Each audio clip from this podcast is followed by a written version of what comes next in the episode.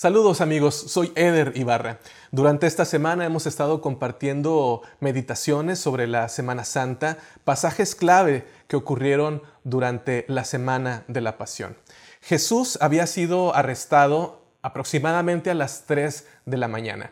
Allí fue llevado a la casa del sumo sacerdote por medio de este grupo de líderes religiosos. Todos ellos estaban tratando de encontrar algo ah, de cómo acusar a Jesús para así poder ejecutarlo, pero no encontraba nada.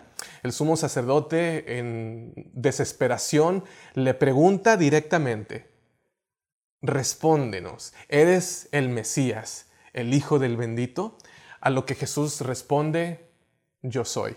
En ese momento el sumo sacerdote menciona que lo que Jesús ha declarado es una blasfemia y así todos comenzaron a decir que merecía la muerte.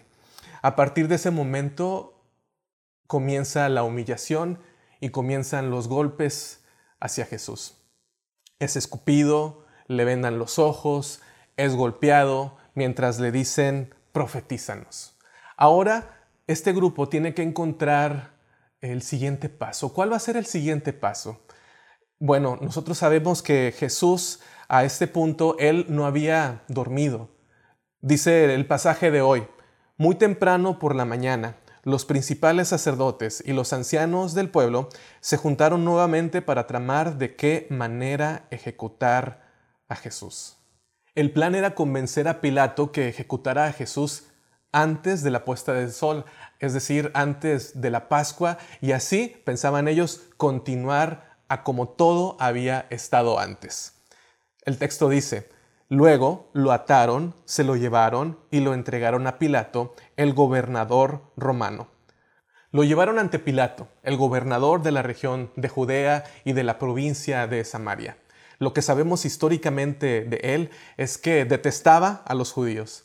Incluso su casa ni siquiera estaba en Jerusalén. Él vivía lejos allá en la costa y solamente visitaba Jerusalén los días de fiesta para tratar de mantener el orden. Así que Pilato los recibe a las afueras de su palacio en Jerusalén y les pregunta, ¿qué cargos tienen contra este hombre?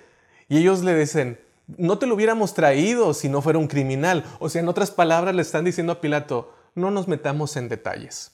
Jesús se encontraba frente a Pilato, el gobernador romano. ¿Eres tú el rey de los judíos? le preguntó el gobernador. Tú lo has dicho, contestó Jesús.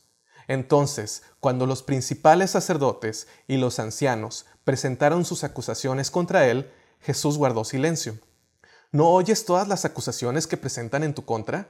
le preguntó Pilato. Para sorpresa del gobernador, Jesús no respondió a ninguno de esos cargos. Mientras que la mayoría de los prisioneros defenderían su caso, pedirían piedad, argumentarían en contra de sus opositores, Jesús permaneció firme y en silencio. Esto era algo nuevo para Pilato, quien más adelante tuvo oportunidad de platicar con Jesús, cuestionarle allí en su palacio, y le pregunta, ¿eres tú el rey de los judíos? Y Jesús le contestó, mi reino no es un reino terrenal. Pilato le dijo, Entonces eres un rey. Tú dices que soy un rey, contestó Jesús. En realidad, yo nací y vine al mundo para dar testimonio de la verdad. Todos los que aman la verdad reconocen que lo que digo es cierto. ¿Qué es la verdad? preguntó Pilato. Pilato hace esta pregunta sin saber que está enfrente de la verdad. Jesús es la verdad. Él no dijo, voy a enseñarles la verdad. Él no dijo, voy a mostrarles la verdad. Él tampoco dijo, voy a modelarles la verdad. Jesús es la verdad personificada. Él es la fuente de la verdad. Él es la verdad encarnada. Y esa verdad murió por ti y murió por mí. No seas como Pilato, quien estuvo tan cerca de la verdad, pero a la vez tan lejos. Pídele a Dios que te abra los ojos espirituales y que te ayude a acercarte a Él día a día. Acércate a la verdad. Que Dios te bendiga.